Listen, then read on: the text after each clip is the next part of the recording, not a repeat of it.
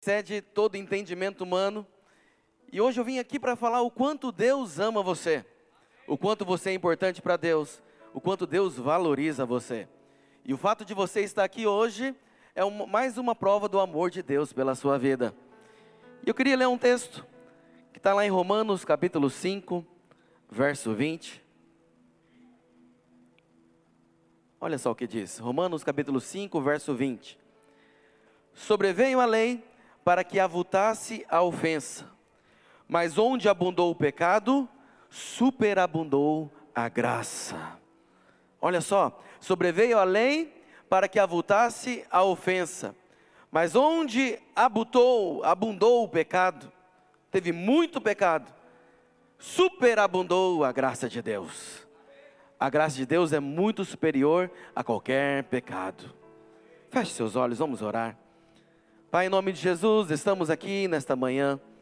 Obrigado, Senhor, pela tua palavra, que é tão profunda, é tão poderosa, é tão marcante em nossas vidas. A tua palavra que gera vida em nós. E hoje o Senhor nos trouxe aqui para sermos alimentados pelo Senhor. Lhe pedimos, Espírito Santo, que o Senhor nos dê graça, nos dê luz e revelação para que nós possamos compreender um pouco mais da tua graça e do teu amor por nós. E que em nome de Jesus, a tua palavra venha gerar vida em nós e dê frutos a 30, a 60 e a 100 por um. Graças te damos em nome de Jesus. Se você concorda, diga amém. amém. Aleluia. Essa afirmação do texto de Romanos capítulo 5 é a afirmação mais estonteante do evangelho porque é algo louco. Deus, ele, ele traz uma lógica completamente diferente. A lógica de Deus é diferente da lógica humana. Porque na lógica humana, quanto mais eu mereço, quanto mais eu sou bom, quanto mais eu faço por merecer, melhores serão os frutos na minha vida. Mas a lógica de Deus é o inverso. Aquele que menos merece, ganha muito mais. Aquele que deveria ser condenado, ele é alcançado por graça e amor. É algo louco. Vai contra e combate toda religiosidade. Porque nós imaginamos, quando nós estamos na vida da igreja, quando o irmão é abençoado, ele ganha um prêmio, ganha um presente. A gente imagina, nossa, ele ganhou porque merece muito. Ele ganhou o prêmio porque ele é bom. Ele deve estar mais perto de Deus. Pastor Alexandre conta, vira e mexe, ele ganha um, um é abençoado, ganha presentes. E talvez você imagine, ah, ele ganha porque ele é bom, porque ele é pastor, porque ele jejua, ele ora. Sabe, irmãos, mas essa não é a verdade do Evangelho. A verdade do Evangelho é que nós recebemos é porque não merecemos. Então, quando você vê alguém sendo abençoado, nunca pense que é porque ele merece, é porque a graça de Deus o alcançou. E da mesma maneira que alcança a vida de tantos irmãos, vai alcançar você também, em nome de Jesus. Não é porque merecemos, mas é porque Ele decide nos dar, Ele decide nos abençoar. E nesse texto, o interessante é que a palavra diz que a graça ela superabunda, ela sobra, sobeja. Enquanto o pecado, ele onde abunda o pecado, há muito mais graça para quanto pecado há em nossa vida há muito mais graça para Deus, que é muito superior ao pecado que você comete. Talvez você está me ouvindo e falando, pastor, você não me conhece, não sabe da minha vida, não sabe como eu sou, não sabe o que eu fiz. Sabe, irmão, eu não preciso saber a sua história, a sua vida. Eu sei quem é Cristo Jesus. E eu sei o que ele fez por você. E eu sei que o sacrifício dele é superior a tudo aquilo que você possa ter feito em toda a sua vida. Isso é a graça. Pastor, mas o que é graça de verdade? Os teólogos dizem, e gostam de dizer, que a graça é o favor imerecido de Deus. Mas tem um escritor norte-americano chamado Philip Yancey, que ele escreveu um livro, Maravilhosa Graça. Inclusive, recomendo esse livro aos irmãos. E nesse livro ele diz que graça significa que não há nada que eu possa fazer mais para Deus me amar mais. Não nada.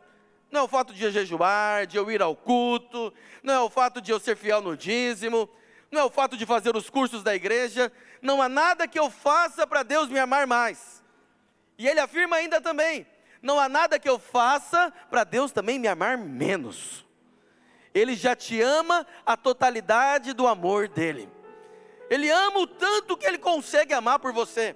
E o amor dele é um amor é, é que não se compara. A Bíblia diz que é um amor que, que não, não, não conseguimos compreender. É grande demais. Esse é o amor de Deus por você. Não importa o que você faça ou deixa de fazer, Deus continua te amando. E Ele já provou isso. Deus prova o seu amor para nós pelo fato de ter dado o seu filho para morrer em nosso lugar. Ele já provou, você é amado de Deus. Você consegue dizer isso para o irmão que está do seu lado? Você é amado de Deus. Pastor, nem mesmo o meu pecado, nem mesmo o seu pecado pode afastar você do amor de Deus. Romanos 8 diz isso: quem nos separará do amor de Deus? Será tribulação, angústia, perseguição, fome, nudez, perigo ou espada?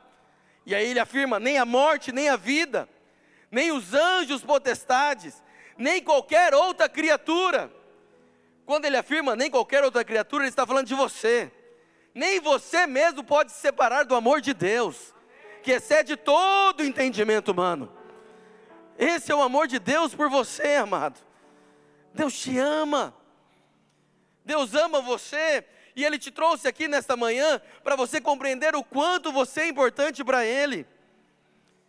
E talvez você está me ouvindo falando, pastor, mas é difícil de acreditar, porque Deus não é amor, mas também a Bíblia afirma que Deus também é justiça. E como que fica a justiça de Deus? Porque parece que não tem como encaixar o amor e a justiça. Ele me ama, mas se eu for corresponder o amor dele, se eu não corresponder, Ele é justo para condenar o meu pecado, condenar as minhas falhas, condenar os meus erros. Deixa eu dizer algo para você. É verdade, Deus é amor, mas também Deus é justiça. E no dia que o homem pecou, eu posso dizer para você que Deus entrou num dilema. Porque, como justo, por causa do pecado do homem, a consequência e a justiça de Deus dizia: o homem precisa morrer. Porque ele é justo. Já que o homem pecou, a consequência do pecado é a morte. Mas como amor, o amor falava no coração de Deus, dizia: Eu amo o homem, eu não quero que ele morra, eu quero salvar o homem dessa morte. Então houve um grande dilema, devido ao, ao pecado do homem. Todavia, o amor, ele nunca pode contradizer a justiça de Deus. E então Deus ele cria uma solução perfeita. Ele decide enviar seu único filho, Cristo Jesus, para vir na terra como homem. E quando Jesus estava na cruz como homem, a justiça de Deus foi satisfeita no homem. E o homem morreu. Mas também, através da cruz de Cristo, o amor de Deus venceu. Na cruz, a graça e a justiça se encontram. Na cruz, a graça e a justiça se beijam. Na cruz, a graça e a justiça se completam. Na cruz houve a oportunidade de, através de Cristo Jesus, eu fui morto com Ele, mas também por causa do sacrifício dele, eu tenho a vida eterna com Ele.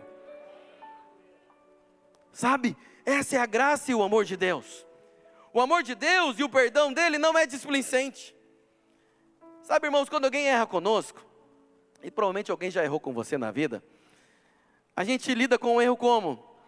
A pessoa vem pedir perdão, você fala assim: olha, está perdoado, né, Taufik? Se alguém pede, ofendeu você, você fala assim: ah, está perdoado. Você dá um tapinha no ombro dele, fala assim: ô oh, meu irmão, está perdoado, vai. Né? É, por que, que você age assim, com misericórdia? É porque você olha para si e fala assim: eu sou tão pecador quanto, eu erro tanto quanto meu irmão, como que eu não posso agir com misericórdia com ele? E aí você age com misericórdia, talvez imaginando que aquilo que você está semeando hoje, um dia você vai receber também misericórdia. Mas Deus não podia agir assim, porque Deus é santo, Deus não erra, Deus não peca, Deus é santo três vezes: santo, santo, santo. Ele não podia apenas dar um, tapa no ombro do homem e falar: Vamos lá, filho, vamos tentar mais uma vez. Vamos lá, Adão, você errou, mas o que, que tem?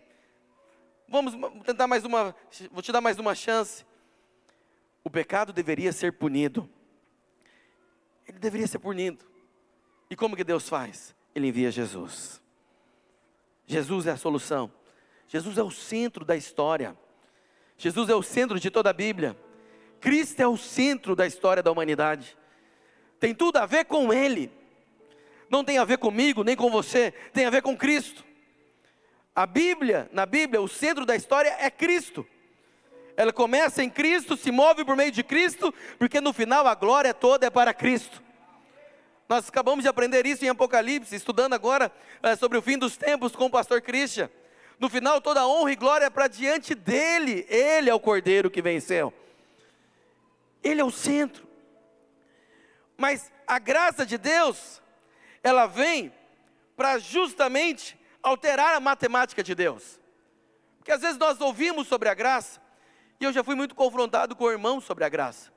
Porque quando a gente traz um assunto à tona, um exemplo, fica mais difícil de entender a graça. Esses dias eu estava pregando lá no Araés, e eu estava falando sobre a graça e o amor de Deus, e tinha acabado de acontecer algo terrível, onde um, um homem ele estuprou uma criança de seis meses de idade e acabou matando-a. E no meio da pregação eu falei: olha, a graça de Deus também é para esse estuprador. E quando eu terminei de pregar, os irmãos vieram me confrontar. Falou, pastor, como assim? Como assim Deus perdoa aquele pecado? Como assim Deus pode perdoar esse estuprador? E aqueles que mataram são assassinos. Mataram a mãe, mataram os pais. Quantas pessoas fizeram barbaridades? A graça de Deus também alcança ele. Quer dizer que não há justiça no céu? Há justiça no céu. Talvez esses homens e mulheres que cometem barbaridades aqui nessa terra vão ter que passar pela justiça dos homens, vão ter que pagar o seu crime, e dependendo do país onde nascer, eles vão ter que pagar com a morte, com a própria vida. Mas com relação a Deus, a Cristo Jesus, a graça de Deus o alcança. Está conseguindo me compreender? Não há pecado grande demais que, que sobressaia o amor de Deus. O amor de Deus é muito superior a qualquer pecado.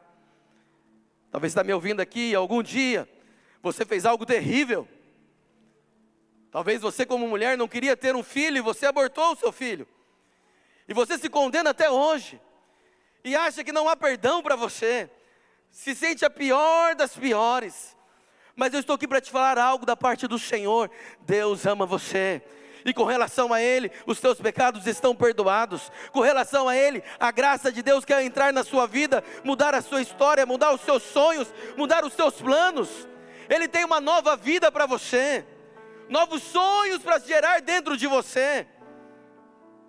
A graça de Deus é muito superior, muito superior. O perdão de Deus não é algo leviano, Ele deu muito trabalho. Foi muito difícil. Para criar a terra, Deus criou a terra em uma semana. Para ser preciso, em seis dias. Quando ele queria criar a luz, ele disse: haja luz. E a Bíblia diz: houve luz. Quando queria criar os animais, ele disse: haja peixe, e houve peixe. Haja firmamento no céu, e houve firmamento no céu. Ele dizia e as coisas aconteciam. Mas para salvar o homem, ele não, não apenas disse: seja salvo. Foi necessário muito trabalho. Muito trabalho. Naquele dia, está lá em Gênesis capítulo 3, ele lança uma profecia para a mulher e para a cobra. Ele diz: Olha, para a serpente, porém inimizade entre, tri, entre ti e o descendente da mulher. Você ferirá o calcanhar, mas ele lhe ferirá a cabeça. Isso aconteceu. Jesus morreu três dias, mas ao terceiro dia ele ressuscitou. Foi uma ferida no calcanhar, mas ao terceiro dia ele pisou na cabeça do diabo, nosso acusador. Não foi algo rápido. Para isso acontecer, não foi uma semana. Para isso acontecer, foi séculos e séculos. Foi Deus revelando os seus oráculos para os homens, revelando o seu coração, revelando o seu coração para Abraão, para Moisés, para Davi, foi revelando seu coração para Isaías, até como diz a palavra de Deus, chegou a plenitude dos tempos. E na plenitude dos tempos, uma mulher, uma jovenzinha, lá de Israel. Ela é visitada por um anjo, anjo Gabriel, e ele diz: És bem-aventurada, cheia de graça entre as mulheres. Você vai receber o fruto de Deus. E a Maria diz: Que faça em mim conforme a sua vontade. E então o Espírito Santo, ele habita dentro de Maria e ele gera Cristo Jesus. Agora veja, o Deus Criador que fez todas as coisas, ele teve que se tornar indefeso nos braços de uma mulher. Ele, ele foi minimizado a ser um feto, a passar nove meses na barriga de Maria, a nascer e se tornar indefeso no colo daquela mulher. Onde um Deus que faz tudo isso, ele vem aqui para te acusar, longe disso. Deus não está aqui para condenar você. Ele não veio com todo o seu poder e furor para destruir a sua vida, procurando uma oportunidade para destruir você. Longe disso, ele veio mostrar o amor dele por você. Veja o que Deus fez por você. Ali, Deus teve que aprender a fazer coisas que ele nunca tinha feito. Sendo Deus, ele teve que aprender a obedecer. Sabe, Deus não, não se submete a ninguém, porque não há ninguém superior a Deus. Mas ele teve que aprender a submeter a Maria. A Bíblia fala que Cristo é o Verbo da vida, mas ele teve que aprender a falar com sua mãe. A Bíblia diz que Jesus andou sobre as águas, tinha poder para andar sobre as águas, mas ele teve que aprender os primeiros passos junto com uma mulher. Ele se submeteu para que hoje eu e você pudéssemos ter vida e vida em abundância. Então, não é um Deus irado, querendo uma ocasião para te matar, não existe esse Deus. É o contrário, é um Deus amoroso, querendo uma ocasião para te salvar. Existe um pregador que ele escreveu uma pregação que virou um livro, Pecadores nas mãos de um Deus irado.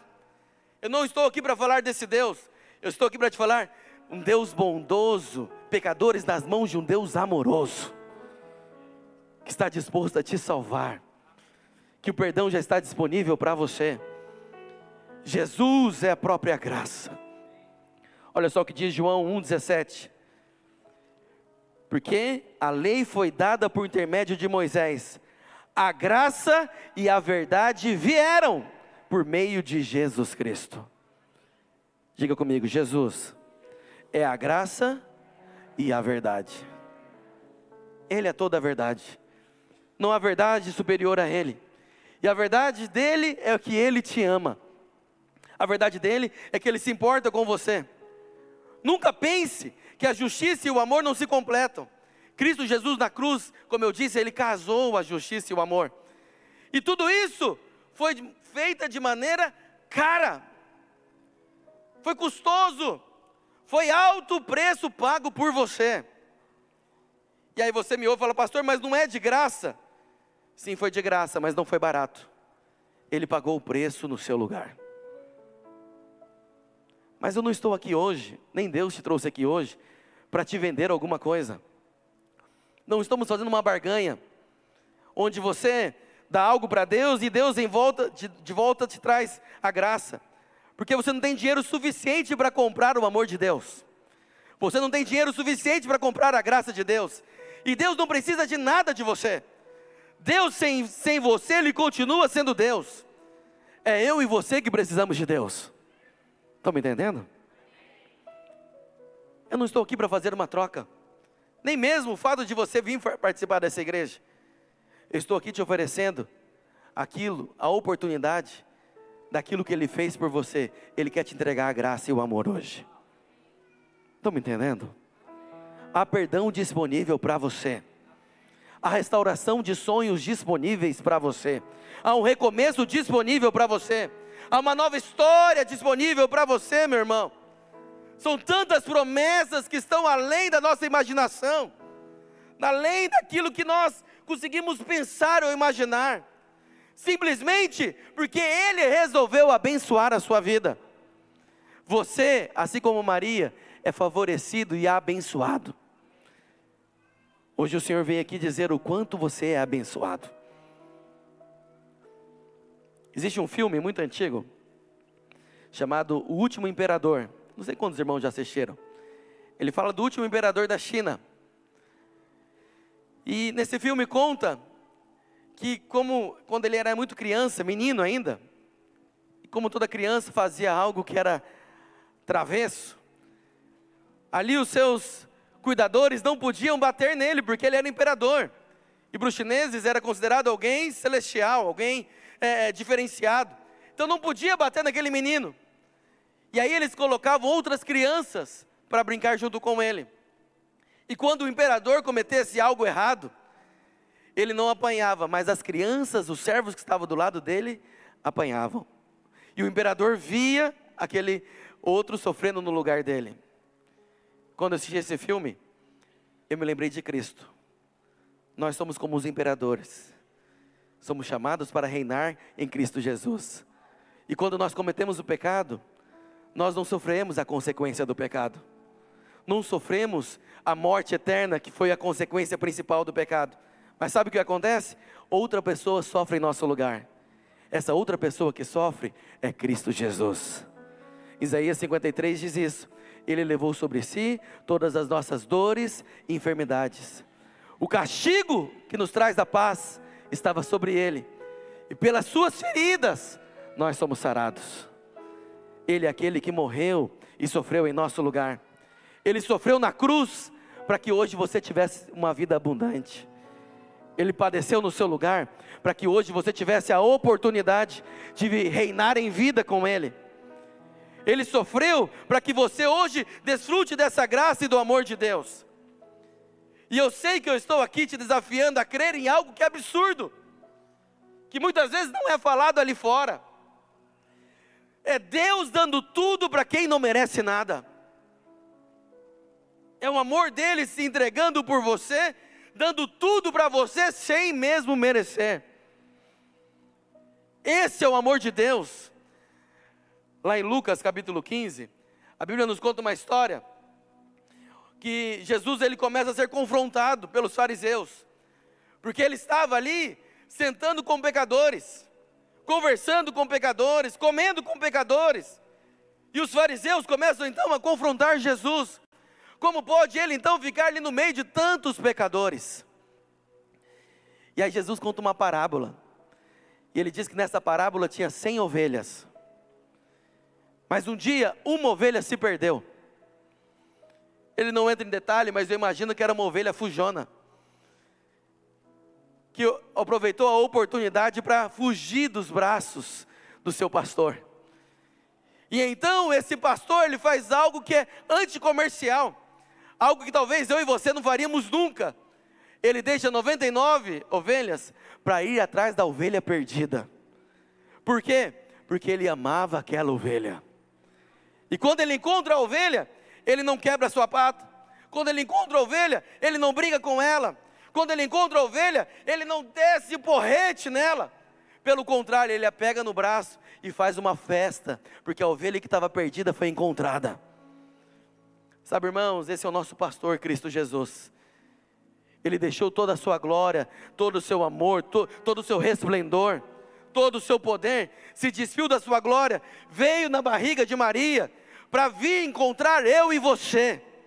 E eu ouso dizer uma palavra muito forte, mas se houvesse apenas um pecador na terra, se fosse só você, Cristo ainda viria para salvar você, porque Ele te ama.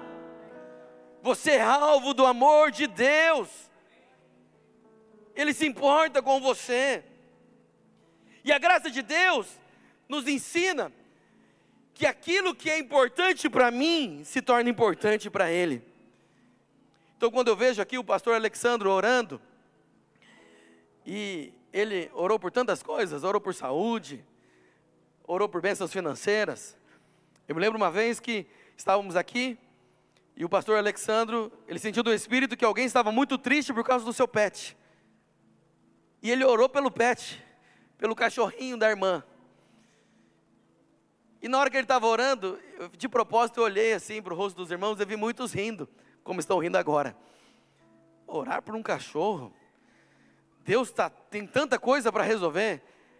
É, é a fome na África, é as criancinhas na África que estão se perdendo É quantas pessoas no mundo aí precisando de Deus, Deus vai parar para atender a oração de um cachorro.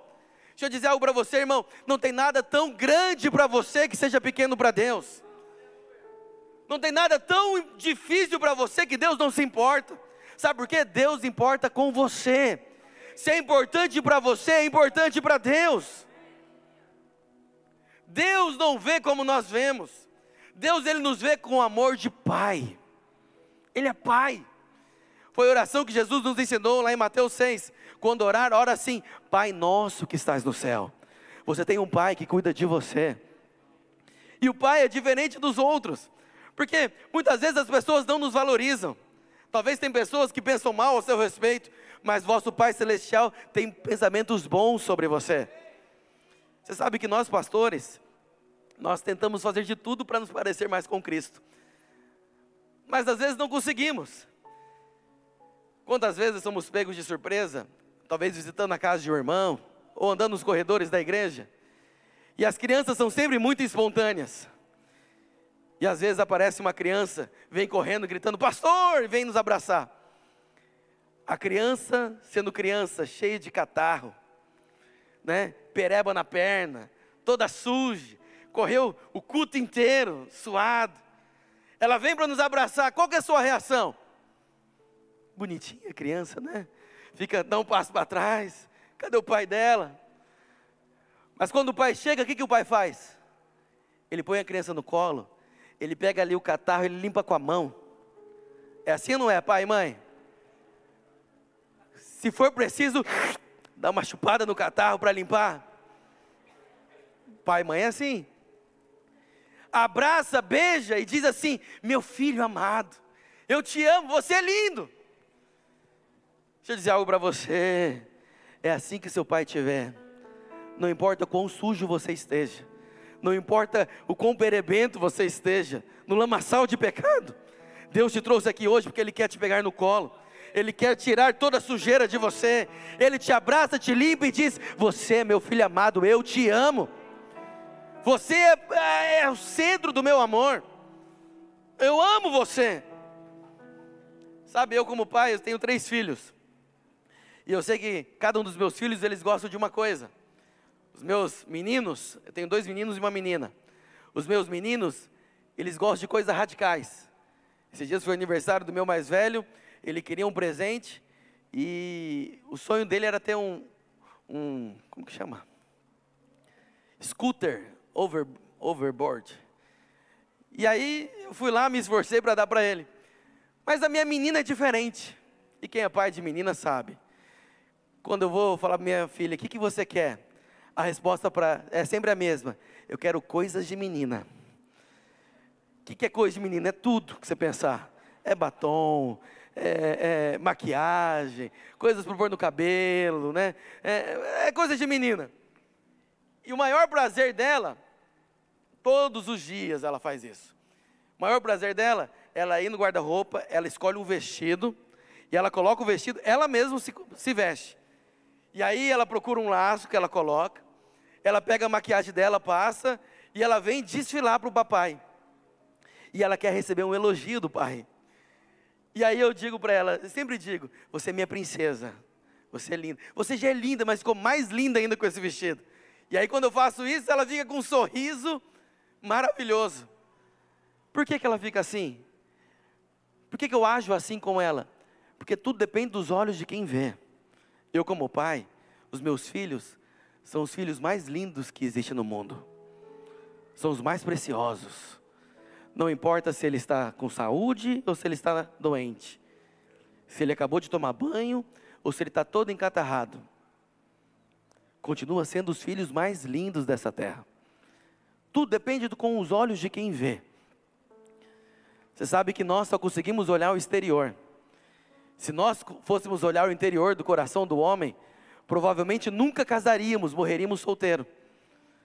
Porque conhecer o coração do nosso cônjuge, provavelmente você não casaria com ele. Mas a gente se contenta com o exterior. Mas Deus não é assim, a Bíblia fala que Ele esquadrinha os corações. Ele sabe de todos os nossos podres, todas as nossas falhas, todas as nossas limitações. E ainda assim, Ele escolheu amar você. Ele escolheu te amar. Não por causa da roupa que você vestiu hoje, não por causa da sua aparência, da máscara que você usa diante dos homens, Ele conhece o seu coração, Ele esquadrinha os seus pensamentos, e ainda assim Ele decidiu: vale a pena morrer por você. Eu amo você, eu quero você do jeitinho que você está hoje, não importa o quão errado você esteja, eu quero você assim, e eu te amo tanto, que eu vou mudar o seu coração para transformar você em algo melhor. Esse é o amor de Deus, essa é a grande bênção de Deus. Você sabe que Deus ele revela o seu amor para nós lá no livro de Oséias. O livro de Oséias é um livro muito intrigante, porque ele fala de uma grande loucura. A Bíblia diz, eu não consigo ler todo o texto agora, mas creia em mim, depois você pode conferir na sua casa. O livro de Oséias é um profeta de Deus. Deus fala com Oséias e diz: Oséias, tem uma mulher chamada Gomer, vá e case-se com ela. E ele toma aquela mulher, Gomer, casa com aquela mulher, tem três filhos com ela, e depois que teve os três filhos, essa mulher a deixa. Ela o deixa. E então, como qualquer homem, porque você que é homem, você me entende, cheio de orgulho, cheio de razão, provavelmente Oséias ficou revoltado com aquilo. Provavelmente ele, ele ficou intrigado. E para piorar a situação, ela deixou Oséias para ir se prostituir. Prostituir. Provavelmente os vizinhos olhavam para aquela história, olhavam para Oséias e ficavam compadecidos dele. Como pode aquela mulher, depois de receber tanto amor daquele marido, deixá-lo com os três filhos para fazer tantas coisas terríveis? Mas aí um dia Deus fala com Oséias, mais uma vez, e diz: Oséias, vá aonde está sua mulher, lá no prostíbulo, tomem ela de volta para si e fique com ela. Oséias ele teve que abrir mão do seu orgulho, abrir mão do seu amor próprio. E ele foi lá, tomou a sua esposa e trouxe de volta para casa. Antes, talvez, Oséias ele tinha é, é, a compaixão dos vizinhos, mas provavelmente agora, como será que ele estava sendo chamado? É o corno manso, trouxa. Esse gosta de chifre. A mulher fez o que fez com ele e ele volta atrás para buscar ela e aceita de novo. Esse é besta, tolo. Deixa eu dizer algo para você. Esse é o amor de Deus. Estou aqui para te falar. Nós não somos o Oséias, nós somos a Gomer. Deus ele deu tudo para nós quando ele nos criou. E ainda assim decidimos largar mão de Deus para nos prostituirmos com tantas coisas neste mundo. Prostituir com riquezas, com prazeres, com orgulhos, com sonhos.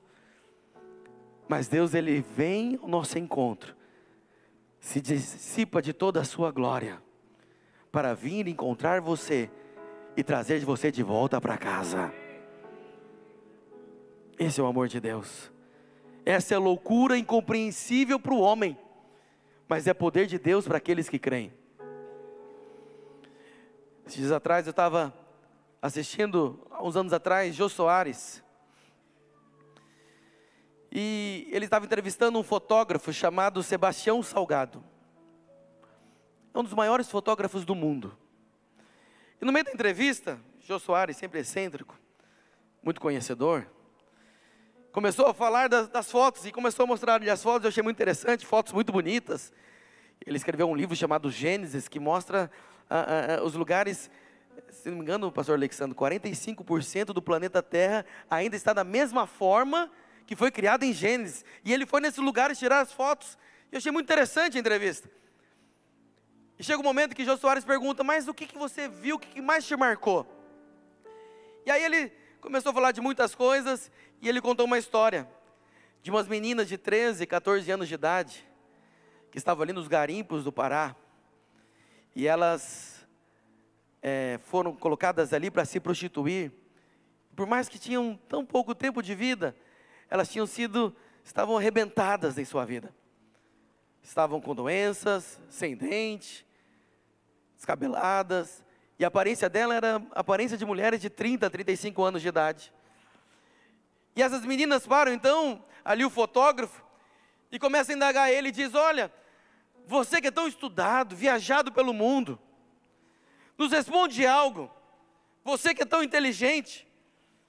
Elas perguntam: é possível ter outra vida? É possível apagar essa e começar uma nova vida?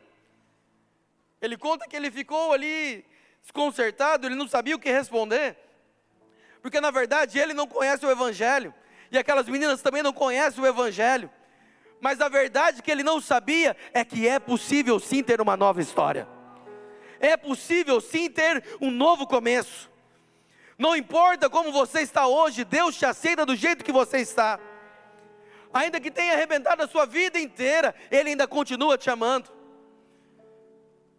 É como aquele filme, tem um filme muito interessante, muito antigo, do Tom Hanks, que é o Forrest Gump. Eu acho que a maioria dos irmãos já assistiram esse filme. Que mostra quando ele era adolescente, cheio de problemas, cheio de doenças. Ele se apaixona por uma menina da sua mocidade, muito bonita. E aí, só que aquela menina, ela não quis nada com ele, porque ele era doente. Mas a história vai se passando. E conforme a história se passa, eles se afastam.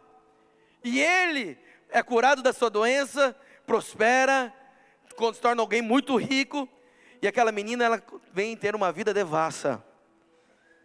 E ela acaba com a vida dela. E eles se encontram já mais velhos. E ele, na sua melhor forma, ele encontra a paixão da sua mocidade totalmente acabada. E aí ele vira para ela e fala assim: Eu te quero do mesmo jeito, eu te amo do mesmo jeito, quero você comigo da mesma maneira. É assim o amor de Deus por você. Ainda que você o rejeitou quando era novo, ainda que teve oportunidade quando você era criança, talvez se você está com uma idade avançada, e você diz: será que Deus me aceita assim, em trapos? Deus ama você, Ele te aceita, Ele se importa com você, Ele ama a sua vida, Ele quer você de volta para Ele, você é menina dos olhos dEle. Ele abriu mão de tudo por você. Ele ama você. Para concluir, eu quero contar uma última história. Certa vez nós, eu li uma história de um grande pregador norte-americano. Ele pastor, juntamente com a sua esposa, pastora, tinha uma filha de 15 anos de idade. E ele começou a criar sua filha no ambiente da igreja. E a sua filha, ela crescendo naquela vida da igreja, ela achou que aquilo era opressão demais para ela. Era muita pressão. E ela decide então fugir dos seus pais. Veja, ela não foi despedir dos pais e foi embora. Ela fugiu. E os pais ficaram totalmente preocupados.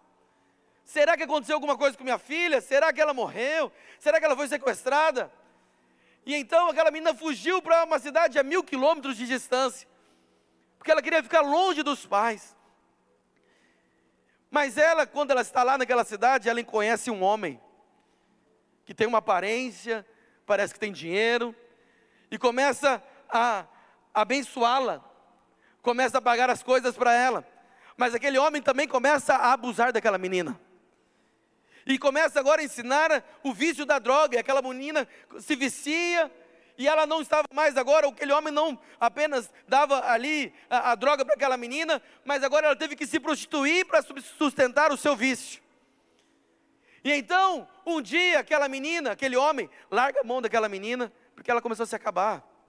Com a droga, os dentes começaram a empodrecer, começou a ficar magra demais, descabelada. E a vida dela agora, passa-se 10 anos, ela se prostitui para sustentar o vício dela. E conta na história que um dia ela estava no mercado e ela foi comprar um leite. Naquele tempo, quando tinha uma criança desaparecida, colocava a foto da criança, os pais colocavam a foto procurando. E ela então vê a foto dela numa caixa de leite. Seus pais ainda estavam à procura dela. E ela fica revoltada com aquilo. Porque ela vê a foto da caixa de leite quando ela tinha 15 anos de idade, se olha no espelho mas são duas pessoas completamente diferentes.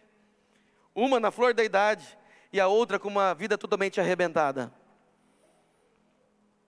E então, mais cinco anos se passam. E ela, no meio da sua crise, ela descobre que ela tem uma doença e ela vai morrer. E aí então ela lembra dos pais, que os pais estavam procurando por ela. E ela então decide ligar para os pais. E quando ela liga, ninguém atende. E cai na caixa da secretária eletrônica. E ela deixa uma mensagem: diz, pai, mãe, eu estou viva, mas eu estou morrendo. Eu estou morando numa cidade a mil quilômetros de distância. Eu vou pegar um ônibus hoje e vou chegar na rodoviária tal dia, tal horário. Se o senhor e a senhora me amam e se vocês me aceitam, estejam lá para me receber. E ela começa então, desliga e começa a fazer a viagem. E ela começa a pensar nos pais, o que, que ela falaria para o pai, qual seria a desculpa que ela ia dar. 15 anos se passaram, e quando ela chega na rodoviária, aquele medo, o que será que tá, vai acontecer? Será que meus pais estão lá? Será que não estão? Será que eles me perdoam? Será que não me perdoam? E quando ela está ali, chega na rodoviária, ela leva um grande susto, porque ela vê o seu pai e a sua mãe cheio de balão de festa, chapéuzinho de aniversário, e não estavam sozinhos, estavam ali os seus irmãos, estavam ali também os seus parentes, uma grande festa comemorando porque ela estava voltando para casa. E ela toda arrebentada, ela vem para o pai, ela abraça, chora. E na hora que o pai ali a recebe, ela vai pedir perdão para o pai. Ela fala: Pai, me perdoa porque eu fugi de casa, me perdoa porque eu fiz coisas erradas. O pai responde para ela: Fala, filha, eu não quero ouvir o seu perdão, você está perdoada. Hoje não é dia disso. Vem para casa que tem uma grande festa esperando por você. Sabe, irmão, há uma grande festa esperando. Eu quero te dizer nessa manhã que também existe uma grande festa esperando por você. Não importa a sua condição, não importa como você tem vivido, existe um pai que está ansioso para receber você. Hoje, quem sabe não é hoje, esse dia, que você vai ter um encontro com esse pai. Para aquela moça, foi necessária apenas uma atitude de ligar para o pai, de tomar um ônibus e vir em direção à rodoviária. Talvez para você foi uma atitude de acordar cedo, num domingo pela manhã, vestir a sua roupa e vir a um culto. Mal você esperava que existe um pai de braços abertos, esperando para celebrar uma grande festa com você. Ele está aqui. Quem sabe não é hoje o dia que vai ser mudada a sua história. Vai ser iniciado uma nova história na sua vida. Seus sonhos serão restaurados. A sua vida será transformada. Toda sujeira será tirada de você. E você receberá um amor como você nunca experimentou antes. Queria que você ficasse de pé no seu lugar em nome de Jesus.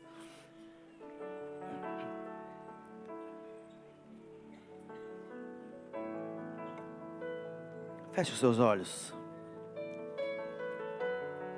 Quero orar por você.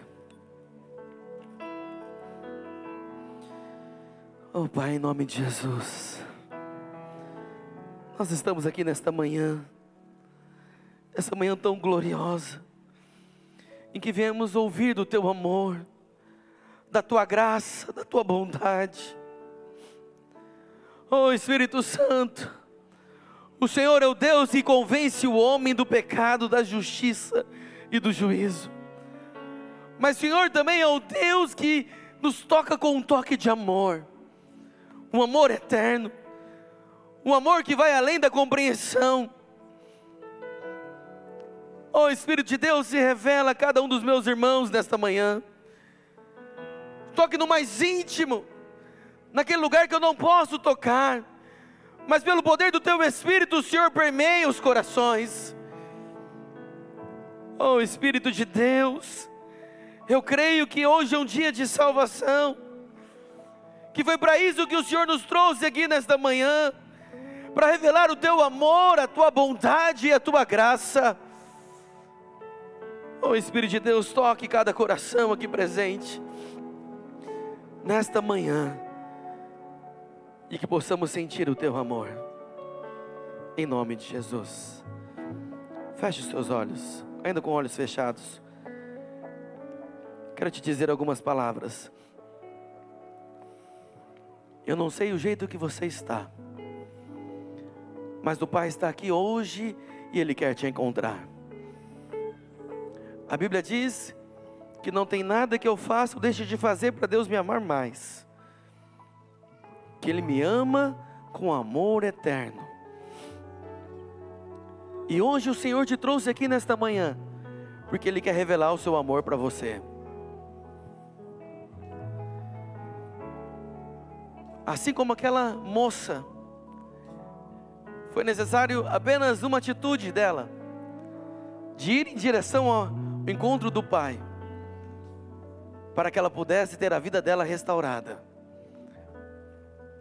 Hoje também, apenas com uma atitude, Deus está esperando apenas uma oportunidade, um sinal seu, para que você também tenha a sua vida transformada, tenha o seu nome escrito no livro da vida e receba hoje uma nova história. Se você nunca fez uma oração, entregando a sua vida para Jesus, dizendo, reconhecendo o amor dele por você, como diz lá em Mateus 10, 32, confessando diante dos homens. Se você nunca fez como Romanos capítulo 10, 9, versículo 9 e 10, que confessando com a boca e crendo no coração, eu quero dizer, hoje há uma oportunidade para você, uma oportunidade para a sua história ser transformada. O Pai está aqui, está de braços abertos, Ele quer salvar você. Mas Ele só age, me escute, Ele só age se você permitir, só se você quiser. Ele está disponível a todos, mas somente aqueles que o recebem, recebem dessa vida e são transformados. E eu queria fazer uma oração com você, te ajudar a uma oração nesta manhã. Você que gostaria nesta manhã de dizer sim a este amor, dizer sim para Jesus, de receber essa graça que eu falei nesta manhã, de receber esse amor incondicional, de ser tocado pelo poder e pelo abraço de Deus. Eu queria que você levantasse uma das suas mãos, que eu quero orar por você. Aleluia, aleluia. Glória a Deus, glória a Deus, aleluia. Eu queria que você que levantou a mão, que está aceitando a Jesus nesta manhã, venha aqui à frente. Se você trouxe o, algum convidado, se você está com ele, diga para ele: vem, vamos junto comigo, eu vou lá com você. Nós vamos orar por você. Hoje a sua história será transformada. Hoje a sua vida vai ser mudada. O amor de Deus está aqui escancarado para você. Você é importante para Deus. Aleluia, aleluia. Quero pedir para os pastores que estão aqui à frente, os discipuladores também, se pudessem se aproximar desses irmãos que estão entregando a vida, nós vamos orar junto por eles. Os pastores e discipuladores, venham aqui à frente e nos ajudem. Nós vamos orar por cada um desses irmãos. Você vai ser instrumento de Deus para tocar a vida, para abençoar esta vida nessa noite, nesta manhã. Eu queria que você começasse a orar por ele, discipulador. Ore por ele nessa hora. Ore por ele em nome de Jesus. Declare a graça, declare o favor, declare o amor de Deus. Que o amor de Deus que permeia o coração do homem, que muda a história, que toca no mais profundo, que esse amor inunde o coração de cada um desses meus irmãos que estão aqui à frente. Oh Espírito Santo, se revele a cada um desses meus irmãos que estão hoje entregando a vida para o Senhor, que estão decidindo sim para Ti e não mais para viver a vida longe da Tua presença. Oh doce Espírito, toca Espírito Santo, muda a sua história, mude a vida de cada um desses meus irmãos, que eles encontrem o Teu amor sejam tocados pela tua presença e recebam hoje uma nova vida, em nome de Jesus, em nome de Jesus. Coloque a sua mão no seu coração. Eu queria que você repetisse uma oração após mim. Diga, Senhor Jesus. Mais forte, diga, Senhor Jesus. Nesta manhã, eu reconheço que sou pecador e que eu preciso do teu perdão. Eu me arrependo dos meus pecados. Escreva o meu nome no seu livro da vida e que o Espírito Santo venha habitar dentro de mim e que eu desfrute do seu grande amor, em nome de Jesus. Amém. Amém. Quero dizer algo para vocês. Aleluia. Quero dizer algo para vocês. Essa oração pode parecer simples, mas hoje Deus está mudando a sua história. O amor dele está tocando dentro de você. O que você está sentindo aqui hoje é o amor de Deus. Ele se importa com você. Ele te trouxe aqui nesta manhã porque ele tem um amor eterno por você. Não tem nada que você faça ou deixe de fazer que vai afastar Deus da sua vida, porque Deus ama você. E hoje a sua vida foi mudada. Você nasceu de novo. Você é filho de Deus. Quando você orar, você tem o Espírito que habita agora dentro de você. Ele vai interceder por você com gemidos inexprimíveis. Até quando você não souber orar, a Bíblia fala que Ele vai orar por seu lugar. E o amor de Deus é muito grande. E eu poderia aqui falar hoje a manhã inteira de tantas bênçãos que aconteceu. Mas uma grande bênção também foi que vocês receberam uma nova família. Homens e mulheres estão dispostos a te ajudar, a te apoiar nessa nova caminhada, a andar com você, a orar, interceder por você. Você nunca mais está sozinho. Você tem uma família neste lugar. E essa família está espalhada pelo mundo inteiro, que nós chamamos de irmãos. Mas há uma parte que está aqui nesta manhã. Eu queria que vocês conhecessem uma parte da sua família. Olhe para trás, veja os irmãos que amam vocês. Aleluia. Se você, irmão, puder sair do seu lugar, venha dar um abraço nesses novos irmãos. Receba hoje o nosso abraço. Seja bem-vindo. Herança, Ele é o nosso galardão. O seu olhar de graça nos atrai a redenção.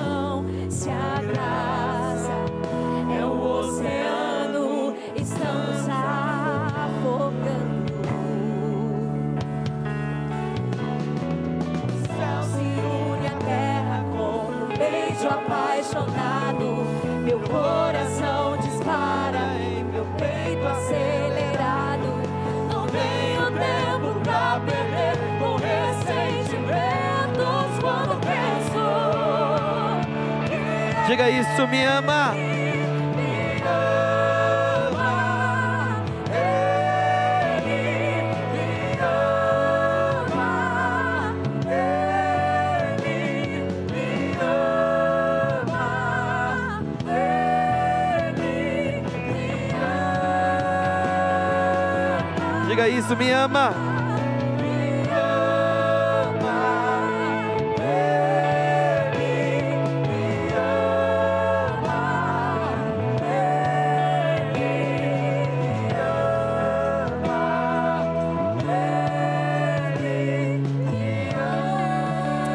Aleluia. Quantos foram abençoados nessa manhã, diga amém. Que Deus te abençoe. Tenha um ótimo domingo em nome de Jesus. Vá em paz. Que a graça e o amor de Deus.